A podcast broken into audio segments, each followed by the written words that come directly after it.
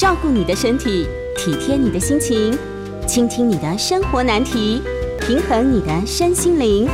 欢迎收听《全民安扣名医时间》。OK，好，这里是九八新闻台，欢迎收听每周一到周五晚间八点播出的《全民安扣》节目。我是北投振兴复健训中心骨科医师朱维廉。那我们今天在节目有同步在九八新闻台的 YouTube 啊频道直播哈，欢迎各位听众甚至网友哈，那个打电话到我们聊天室留下相关的讯息。好，我们今天在半点过后也接听各位听众的扣印啊，我们的扣印专线是八三六九三三九八八三六九三三九八。我今天哟，大哥，我今天准备了很多道具。这个道具，哎，糟糕，不太好弄哈。嗯，可以，好，可以哈。我今天准备了很多道具哈，就知道我我今天要讲一个题目哈。因为我是自从用了这个直播，我就觉得有影像的档案介绍给听众或者是网友哈，他可能对我们很多的临床上的一些治疗，他会更清楚，而且这个可以存档，对不对？可以存档以后，如果有相关类似的资料，你。在电脑里面打进去，YouTube 里面打进去，也许你就可以看到相关的资讯哈。那我们今天要讲的是我们在临床上常做的一个治疗哈，就是骨质疏松造成的一些并发症。那我们知道哈，骨质骨质是一个就想就是一个密度嘛，我想象一个密度，这个房子的密度好，这个房子很坚固哈，是没有什么问题。那如果这个房子不幸什么海沙窝啊，对不对？那个密度不好。所以来一个强震啊，可能就会造成什么？就会造成倒塌。人类的骨头也是一样。我们一般正常，我们在嗯，我们一般正常的骨质密度哈，我们有一个检查，就就就是骨质密度的检查哈，那个这是一个国际认证的一个标准。那我们在国内的一个统计哈，我们差不多六十岁以上，六十岁就挺精了嘛哈，尤其是妇女哈，妇女比男性啊，同样是六十岁的话，她的骨质甚至是。不好的程度是三比一哈，也就是说，因为女性跟停经的一些荷尔蒙，然后女性女性雌性激素有关系哈，所以它会造成我们停经后妇女的骨质会快速的流失。那有做过统计了哈，当然六十岁以上，这是国卫院的一个资料啊，六岁以上骨质疏松的比例可以高达百分之六十啊，所以非常可怕哈，百分之六十的情况下是代表说。会，那为什么我们说骨质疏松在临床上会有麻烦哈？那那事实上我们要了解，骨质疏松在 WHO 一个认证的，它是一种疾病啊，它的疾病，它的疾病的流行率哈，甚至是全世界排名第二名。好，仅次于心脏血管。心脏血管是多大的一个东西哈？心脏血管、高血压那些东西哈，所以心脏血管系统是全世界，就说因为这个疾病求诊的哈，但是非常非常多，耗费的资源也是非常多。第二名就是骨质疏松。那骨松既然是一种疾病，可是我们病人一般我们不知道，甚至说呃呃疏松就疏松，那那也没怎么样。对，但是问题是说你疏松会造成一些并发症，你你能够保证你不摔跤吗？哈，不可能啊，不存在。那有一个就是很简单一个统计啊，统计我们因为有骨质疏松，你造成的骨折，骨折是很多地方都可能哈，造成的骨折，它的几率是一般正常的三倍，三倍，三倍高不高？很高。如果说你的 T score 是负二点五以下，甚至负三的话，有时候骨折的几率甚至高达九倍啊，这是可以找找得到这种资料。所以基本上骨质疏松，我们必须要正视这个疾病。那我们以前念书常常讲哈，骨质疏松造成的骨折的地方最常见、最常见哎就是脊椎啊。今天我今天带来这些道具，就是我们介绍我们临床上有一些手术啊，这种可以解决这些问题的方法。那比较严重的可能就是髋关节，大家都听过嘛，髋关节骨折，然后做人工关节的手术哈。就是说，大家可以试想到一个在很骨质疏松的一个，就是你想象一个很糟糕的一个墙壁。很疏松的一个墙壁，你要钉个钉子，你要干嘛？你要挂一幅画，对不对？你要挂一幅画，你把这钉子钉在这墙壁上，你一个画挂上去，可能如果这钉子吃不住这个墙壁，怎么样？它就会掉下来哈。同样的道理，我们有时候我们会尝试一切的方法啊，我们在针对于骨质不好的病患，因为断掉你势必要开刀嘛，你不可能不开刀。举最简单的例子，你髋关节，你髋关节不开刀，我们临床上百分之九十九髋关节骨折就是要开刀，因为你不开刀。造成的问题更大，而且是立即性的啊，是立即性的。但是开刀会不会有风险？这样当然会有风险哈。年纪越大，我们八十几岁、九十几岁、甚至一百岁，我开过一个一百零四岁髋关节骨折，那没办法，跟家属全部都讲好，你们就是要有些风险，就是要承受这些风险啊，就是要开刀，因为你髋关节不开刀就没办法。但你可以想象得到，当我们一个骨头断掉以后，这骨质那么疏松的情况下，你在一个髋关节，就是大腿骨哈，你要放一个人工关节，甚至你要打钉子。我们现在很多有些新的一些方式可以打钉子。那这骨头很不好的情况下，你这个钉子固定得了吗？可能也固定不了。所以我们就有一些要做一些其他的方式，要解决这些问题。我们现在一些新的东西，我们很多东西，我们事实上是的确可以解决我们在临床上碰到一些棘手的问题。我们在临床上所谓的棘手的问题是指什么？是指说我们想尽一切办法要做治疗，可是就是治疗不好，就是效果无法尽如人意。那有时候怎么办？嗯，家属能够接受，我们也 OK。有时候家属就很难接受，说为什么开了刀以后还会失败？那就要好好沟通哈。那我们现在是有很多东西是可以改改变，跟以前的方式有不一样，所以可以造会让我们的所谓的手术后的并发症大为下降啊，大为下降，就科技的一些进步。那我们针对骨头骨折的地方，我刚刚有提到，像我们像以髋关节而言，那我可能会在某一个节目我特别来再来介绍。那我们要用什么方法？我们就想办法要用一些更强而有力的东西。让我们这些钉子或者人工关节能够牢靠的依附或者附着或者是植入我们的骨髓骨头上面或骨髓里面，所以这就需要什么？就需要所谓的水泥啊，骨水泥啊。同样的道理，我们今天要提到一个一个临床上常做的一个治疗哈。其实这个手，我们临床上很多的治疗，你像那个我们一般外科好开阑尾。阑尾的手术一百多年前就这样做了哈，就这样做。那但我们像现在有些新的方式哈，所以很多手术市场都是很已经发展很久了。你在一个现代的这种情况下，你要发明一个手术，嗯，是真的是不容易，真的是不容易啊。那我现在介绍的就是我们临床上常常讲的一个骨水泥灌浆的这个治疗哈。我相信很多听众都都知道，甚至你的家属或你的亲戚朋友都有做过这样的治疗。那原则上，这都是针对于年纪很大的。当我们也有些年轻人，哈，年轻人差不多我们说年四五十岁啊，或者怎么样，他可能造成这种骨头断掉。那首先我们要了解哈，脊椎骨哈，它是一个活动的一个部分啊。所以，但是脊椎骨能够之所以能够活动，它本身哈，它是必须要有很多的关节附着，很多关节上面有非常多的肌肉跟骨骼关节面互相配合起来，所以它可以。活动的非常自如，前倾后仰、左侧右侧，甚至旋转都可以。但它有角度的一些限制，不可能是无限制的了哈。但是我们要了解啊，一个脊椎能够承受重量。我们腰椎有五节，胸椎有十二节。那胸椎跟腰椎之间呢，它是一个活动性的啊，它并不是一个直直一根啊，也不是直直一根。那如果我们用一般而言的一个角图片来看它，它是有个弧度的。可是你可以想象得到哈。我们在一个有弧度的情况的这个骨头的上面哈，一个是往后倾，一个是往前仰，所以这个角度的交界的地方承受的力量最大。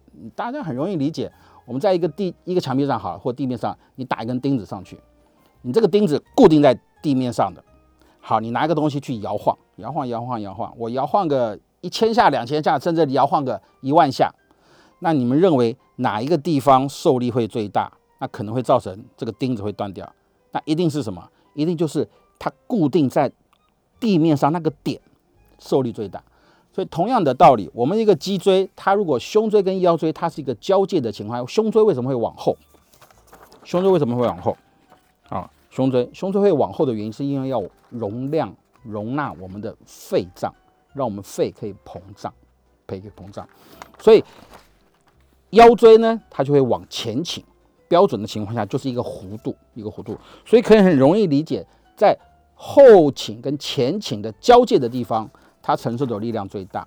也就是说，当我们承受一个外力撞击的时候，那大部分的脊椎哈，因为它的脊椎百分之九十以上啊，它都是属于这海绵骨，所以它的质地哈，并不是那么像我们大腿骨下这么坚硬，所以承受一定的力量了以后，它很可能会造成什么？它真的就造成骨折。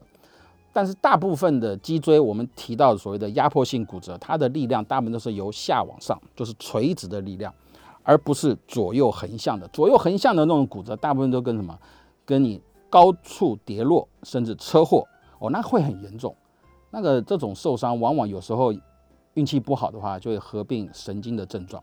所以这种情况，我们是在年纪大的骨质疏松是比较少见。但是年纪大的这种骨质疏松的病患呢，他往往承受一个力量，这力量很难说。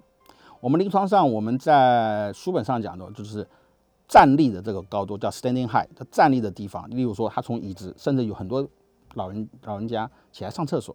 啊，跌倒，你认为那高度有多高？没有多高啊，那顶多就站起来的姿势坐下去。那如果是髋关节着地啊，髋关节 hip joint 哈，髋关节着地的话，哇，那就会怎么造成髋关节骨折？这哈太多了，我们几乎每天急诊室都会有这样子案例。那如果是屁股着地，就是力量是由下往上直接撞击的话，它就会造成我们的脊椎压迫性骨折。那这段时间如果病患他又有所谓的骨质疏松的话，哇，那这个问题就会发生。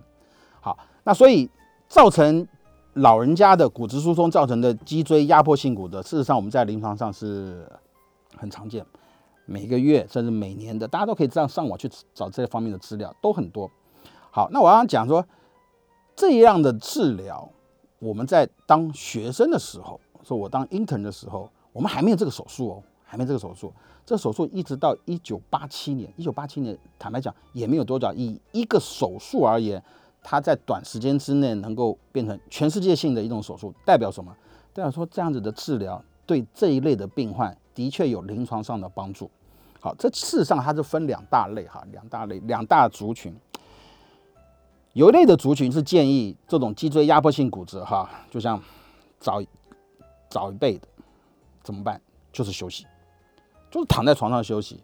我们知道，我们要让一个骨头哈压扁的这个骨头哈，让它恢复好，已经压扁了是没有办法。它不像海绵一样，虽然我们这个这个地方我们叫做海绵骨，那事实上它不是海绵哈。海绵我们压下去它会弹回来，对不对？那骨头是不可能啊。骨头因为有很多里的骨小梁，所以你你压扁下去，它就扁下去了。所以我们在我当学生的时候，我们遇到这种骨质疏松的病患，几其实就百分之九十以上的病人几乎都是保守治疗。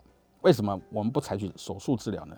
因为手术治疗就是要开刀开进去，啊，开刀整个开刀换进去，然后打钉子，然后上面两节，下面两节，有时候骨质很疏松，上面是上面要三节，下面要两节到三节，所以靠外力硬是把这个骨头给它拉起来，好拉起来，把这个用利用外力，因为大家没办法，就是说我们用用我们台湾话叫做桥解，好用那 chiropractic 的方式把这个骨头拉起来，那是真的是不可能啊。病人反而会很痛，所以早期在做这方面的治疗，那没有第二个方法，就是开刀啊，就是开刀。但是我们至少以前我们的老师这一类的手术也不多，因为大部分的病患都是真的是疼痛难耐，甚至一段时间他骨头根本就不长啊，不长的情况下就嗯非开刀不可啊。那为什么我们早期我们采取保守治疗是可以的？因为这一类的骨质疏松哈压扁了以后。它就扁下去了，所以它骨头跟骨头中间，它虽然骨质密度很不好，可是你想想看，一个空洞的地方，我硬是给它压扁，哎，骨质密度怎么样？反而会增加，因为所谓密度就是体积跟质量的一个比例比值嘛，所以体积减小，相对的压力就会增加，对不对？对，就是这样子。所以可能一段时间之后，哎，病患反而不痛。那病患为什么会觉得不舒服？因为是骨折啊，骨折会非常非常的痛，骨折就是会痛。所以这一类的病患，他经过一段时间之后，哎，他就不痛。可是这段时间要多久？嗯，两个月。嗯，对你骨头要长好，不伤筋动骨要什么百日，就是要两个月的时间。所以病人要躺在 床上躺两个月，嗯，以现在而言哈，我认为是不太可能。即使老人家他有自己的生活行为模式，你要躺在床上两个月，你起床把被架穿好，所以他行动方面会非常非常受到很大的影响。那怎么办？嗯。所以我们现在有些新的方式，啊，时间关系，我们在下节我该跟各位介绍哈。那我们先休息一下，广告过后再回到全民扣印的节目。九八新闻台全民扣节目，我是北投振兴复健中心骨科医师朱伟廉哈。我们的空运专线是八三六九三三九八哈。那我先还是讲讲我上一段的题目哈。那我现在就这这短暂的时间跟各位介绍我们在临床上做的这一些治疗，它事实上这种治疗在每个医院都在做了哈，这没有什么特别的了不起哈，但是就是要注意一下而已哈，就是注意这件事情哈。那我们来看这一张哈，这一张的板子图片画的很，这个这个是网络上找下来的哈，其实就是脊椎，脊椎会造成我们的压迫性骨折，这很常见。那会痛，我们要治疗，就是因为它会痛好，那。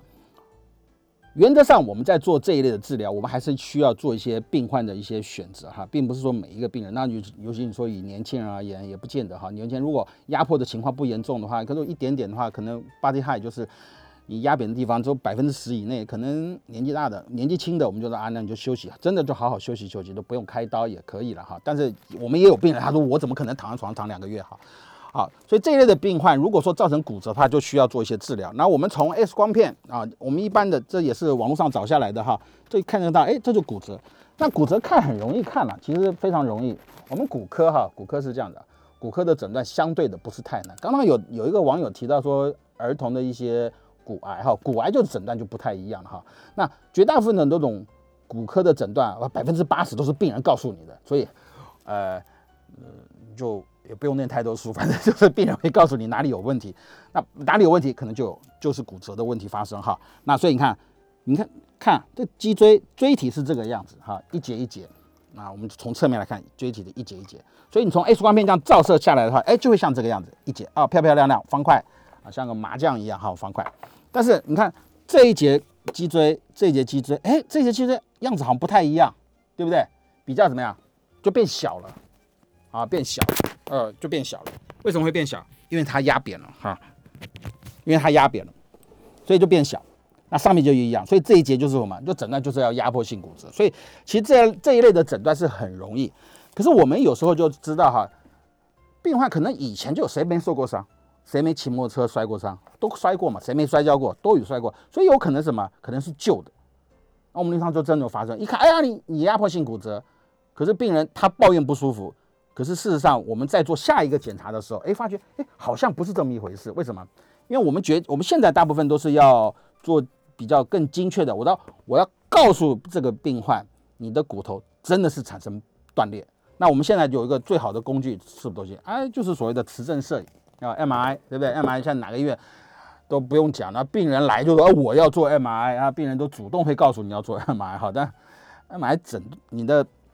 你要做这类的治疗，你总是这这类的诊断，你总是要有一些条件嘛，不能随便乱做，浪费医疗的资源哈。但是如果我们从 X 光片都已经看到骨头有断掉，那当理所当然，我们可以做个磁振摄影来看。那磁振摄影原则上是讲，大家也不用管这个原理是怎么样，只是要知道同一个组织在磁振摄影下面来看的话，颜色要差不多，很容易理解哈。同一个组织在磁振摄影下看。都要差不多的颜色。OK，好，那我们来看，这是脊椎磁振摄影来看，哎，这就是磁振摄影，看这一节骨头，这些骨头，它磁振摄影有很多方式了，T1、T-MO 啊，Sternum image 都不管它，就哎哎哎哎这一节，这一节的颜色是不是整个都黑掉了，对不对？黑掉了，你从这节来看又好清楚啊，每一节都一样，就这，那说明那么什么？就是这一节正常，其他都不正常，那不可能嘛，对不对？所以一定是这一节有问题。那这个也是一样，颜色都不一样，哎，这就是颜色改变。所以我们利用一些比较好的一些方式来更能够 make sure 说我们这一节脊椎是真的有问题，加上病患的主诉他有受伤史，所以这一类的骨质疏松造成的脊椎的压迫性骨折，其实诊断是很容易的诊断啊，大家都会，这么也没有什么特别的了不起哈。那现在问题就来了哈，我们什么时候需要做手术的治疗？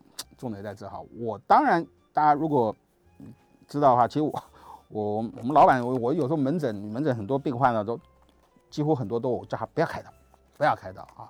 但是病人要不要开刀，不是我们医生说的算，而是我们把这个疾病告诉病患，我们有什么方式来做一些解决的话，病人自己去选择，自己去选择。那书本上这样告诉我们哈，因为骨质疏松造成的压迫性骨折，它是有机会会。recovery 的，它会好的，它会好。那就是讲嘛，我就讲结果嘛，结果就是两个月以上，哎，就是骨头断掉，两个月到三个月以上，甚至有一篇很有名的文章，当时在全世界在等于说是在风流行这个骨水泥这个治疗压迫性骨折的时候，因为我就告诉各位哈，其实医疗都是这样，都有门派之见呐。这个手术一九八七年是哪一个医生发明的出来的？你知道吗？是一个法国医生，法国。那法国的医疗好不好？我当然也很好，就是欧洲啊，讲欧洲。那哪一国就不高兴了？他的对面美国就不高兴。我是说真的哦，真的有这个故事哦。所以那时候美国就很多的研究的，单也在做，也在做哈。那事实上，美国很多研究单位就，他就有一个很有名的一个杂志叫《American Journal》，呃，英格兰新英格兰杂志哈，这个是哇非常非常有名，我们一辈子可能登不到一篇的哈。以我的程度的话，新英格兰杂杂志竟然登了一篇文章，他说这类的病患你不需要特别治疗。那他结论是什么？两个月以上，两个月以上，病人百分之八十都会恢复。就是回到我最早以前我开始讲的，我们当学生的时候就就是不开刀，就是不开刀。那需要这样子等两个月吗？其实就是告诉病患你要不要试试看嘛。如果你觉得 OK，你就继续等啊。那么就呃就是用一些药物，药物吃药啊，然后用背架。那现在绝大部分可能就用疼痛，我们有方式来解决的话，那大部分都是采取用一个最简单的方式，就是把骨水泥灌进去就好了。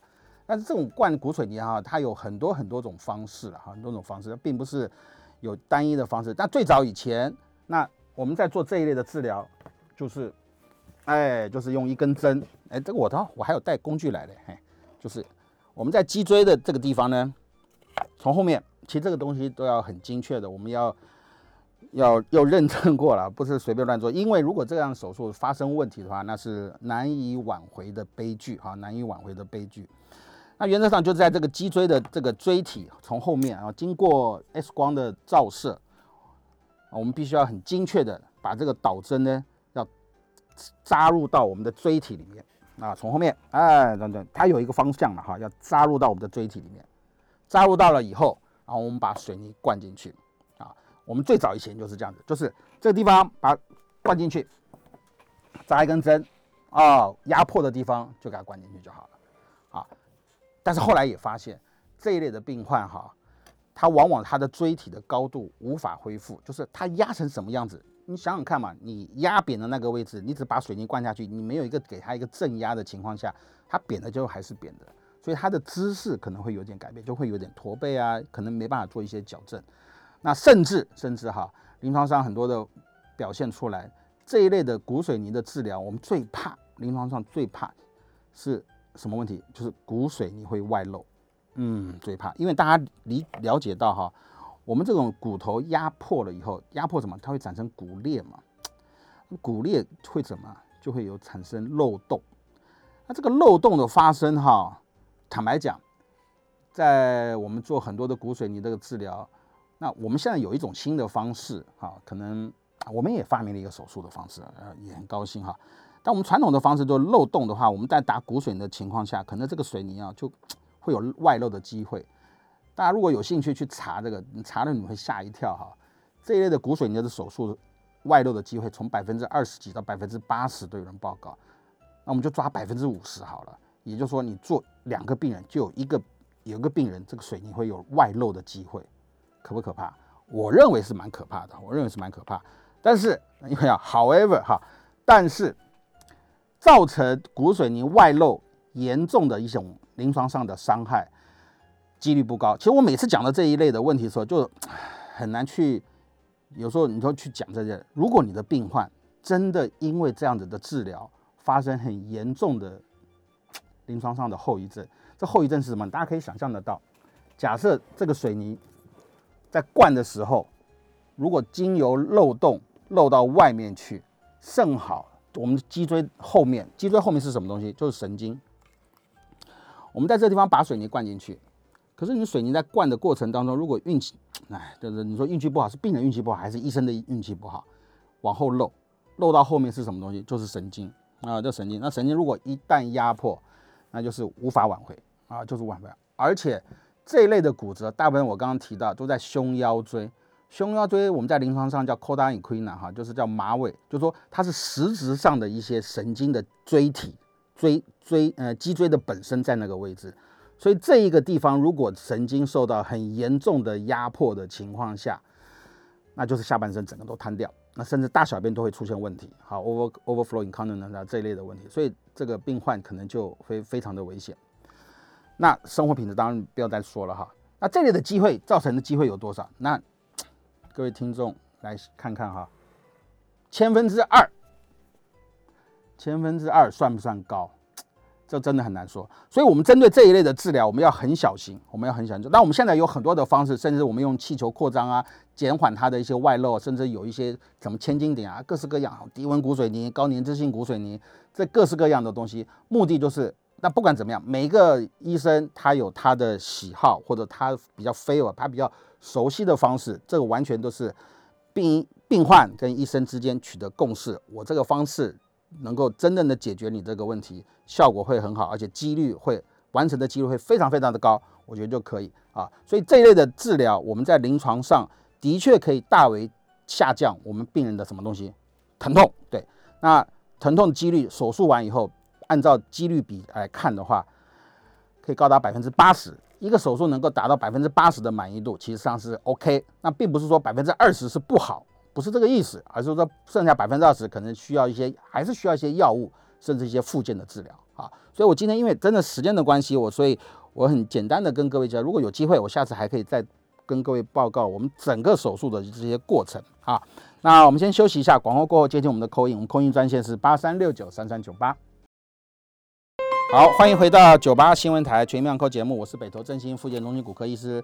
啊，我们的扣音专线是八三六九三三九八。我们线上有一位张小姐，张小姐您好，啊，医生晚安，请说。我是九月初九月感觉到我的右肩好痛，然后我就去看医生，那是嗯右肩那可能是照顾我妈的时候拉伤，那医生是说我是韧带断裂，X 光看到是韧带断裂，可是还要进一步的就。就又照了那个超音波，他确定哈，他就说那你因为他是一般外科，他就说我要去看手的骨科，嗯，啊，然后后来到手的专门看骨科的医生又跟我照了 MRI，他说嗯你你的韧带断裂要做要开刀，嗯。那可是因为我刚好十月底打了莫德纳二剂，那头晕眩，他说那你这个时候不能开，等你晕眩好的时候再来开，那到现在我还在晕眩，那我是想说。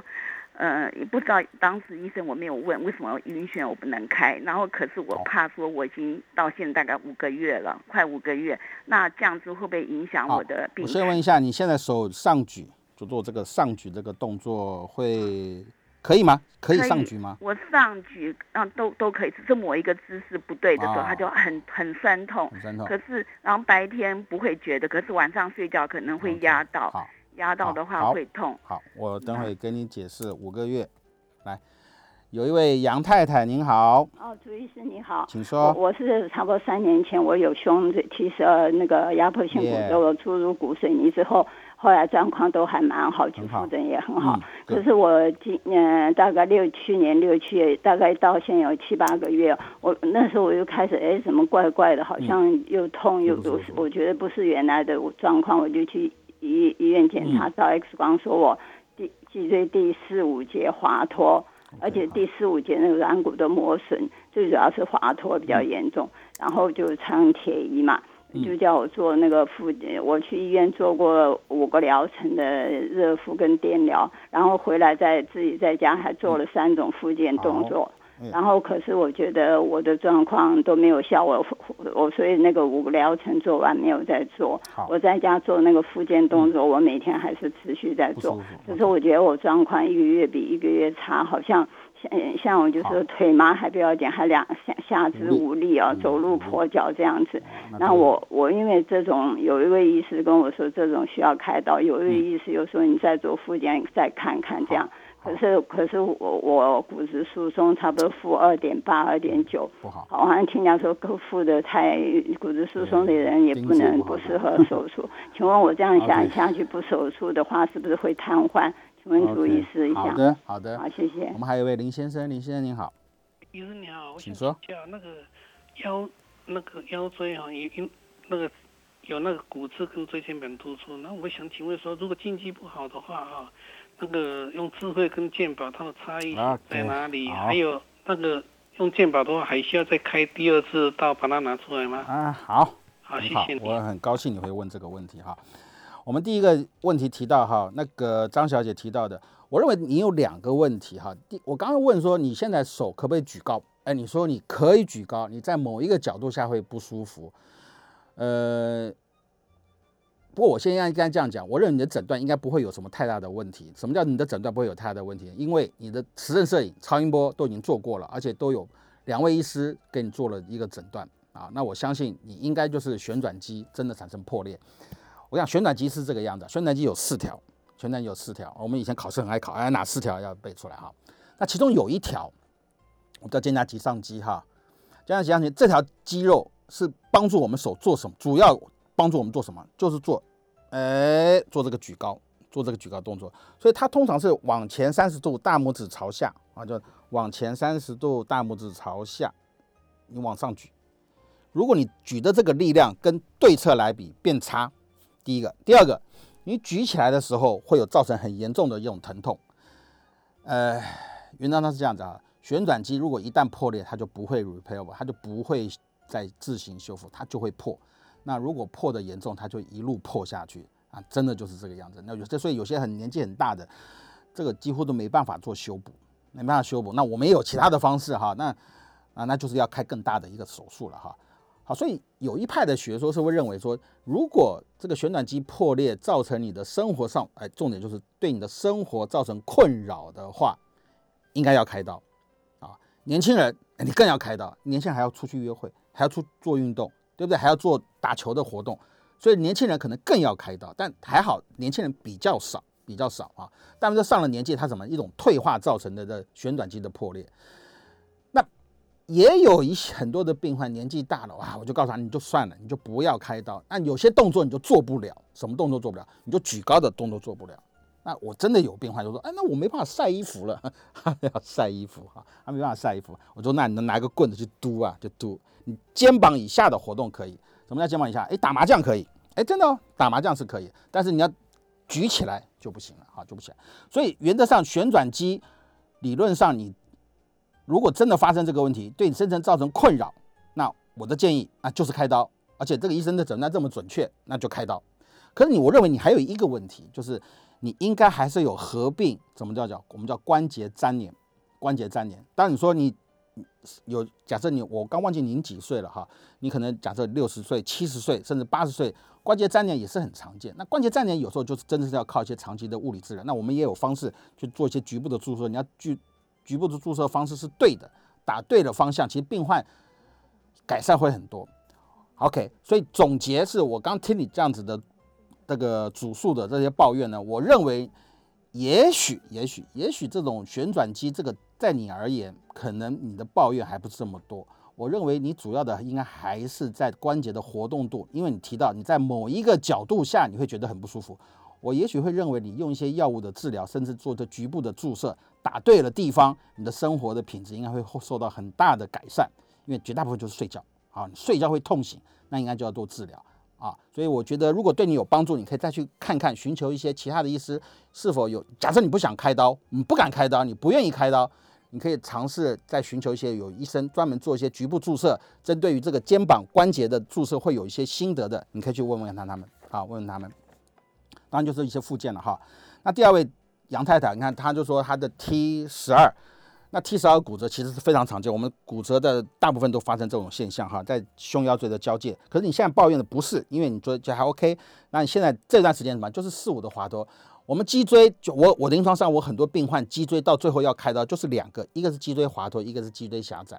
尤其是滑脱，滑脱的意思你刚刚已经讲了，你对你生活造成很大困扰，你走不了多远，走不了多远。三分钟你可能都走不动了，你而且你还抱怨脚开始麻，而且你讲到一个很有趣的一个名词，就叫跛行。对，就我们临床上就叫 claudication，哈，claudication 就是走路会一掰一掰的。所以我认为你的症状应该还蛮严重，而且已经持续一段时间。所以也许你去再去看看，我认为你的复健的帮助，应该你已经都在做了，你可能复健可能对你的帮助真的是有限。所以原则上一样。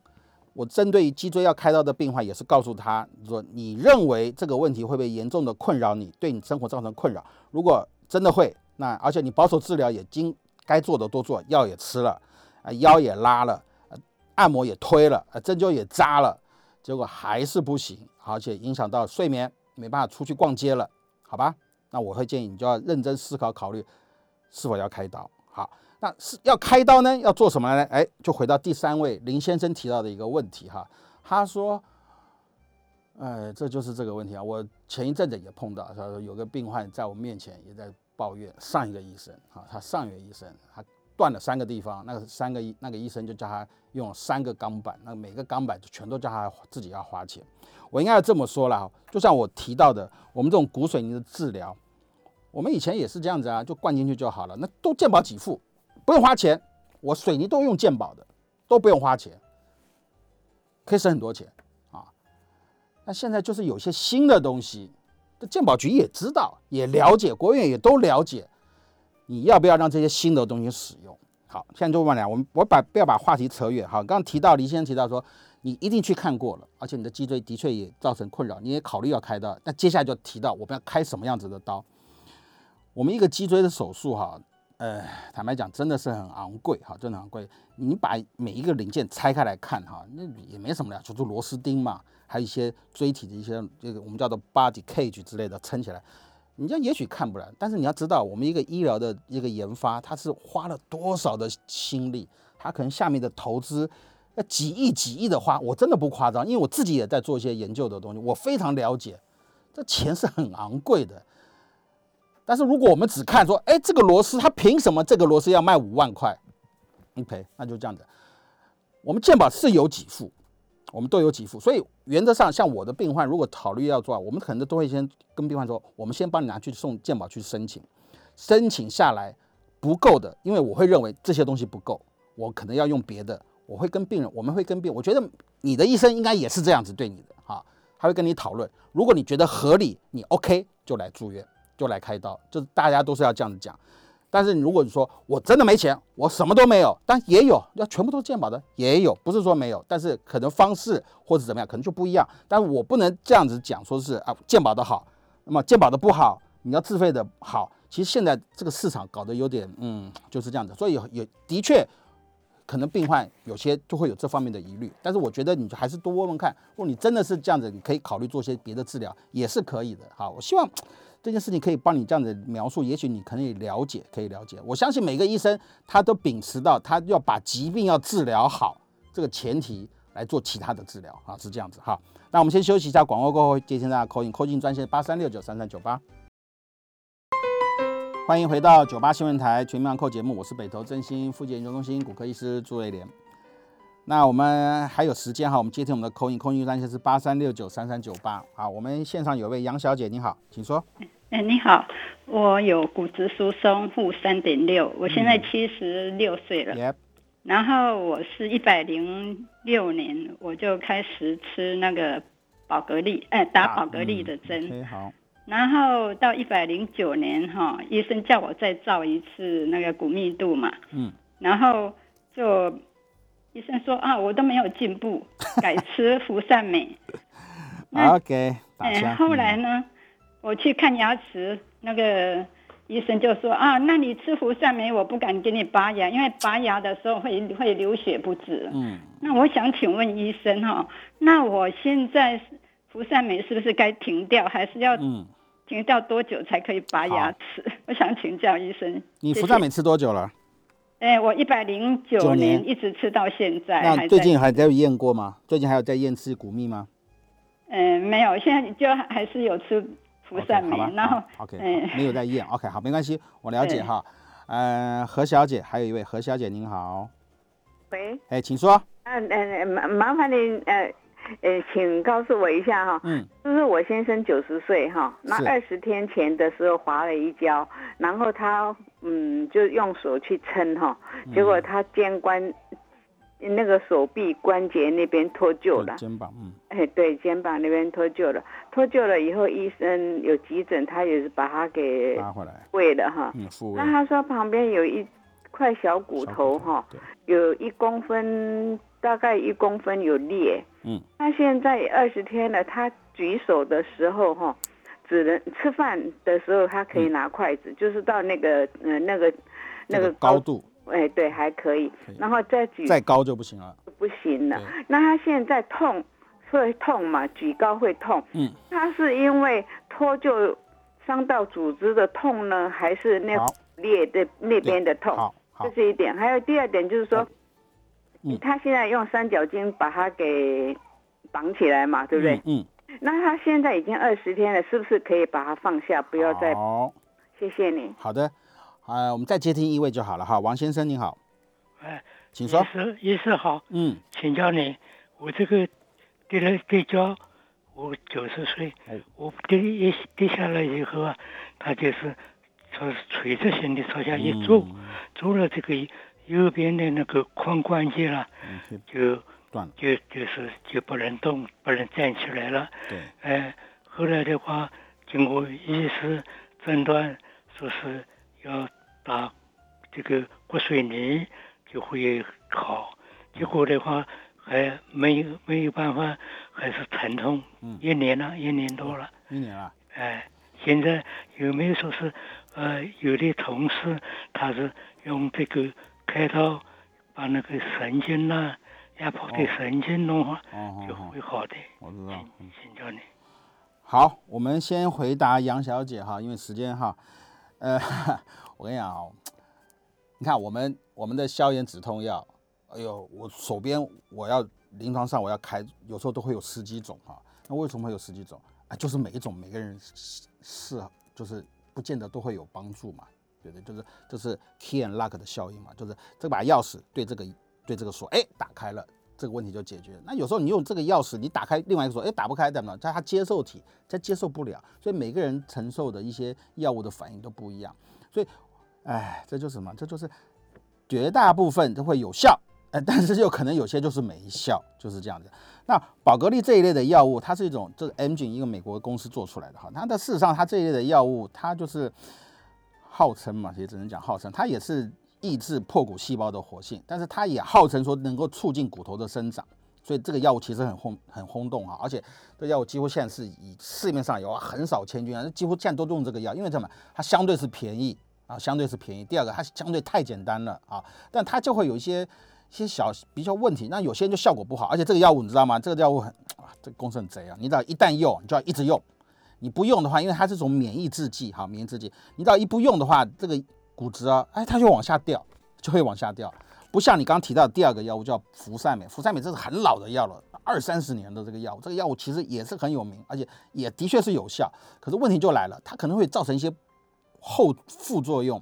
那最有名的就叫做非典型的骨折，哎，原本是治疗骨质疏松，结果最后怎么还反而造成骨折？所以它有它的学术理论，因为你时间关系我也没那么多说了哈。但反所以。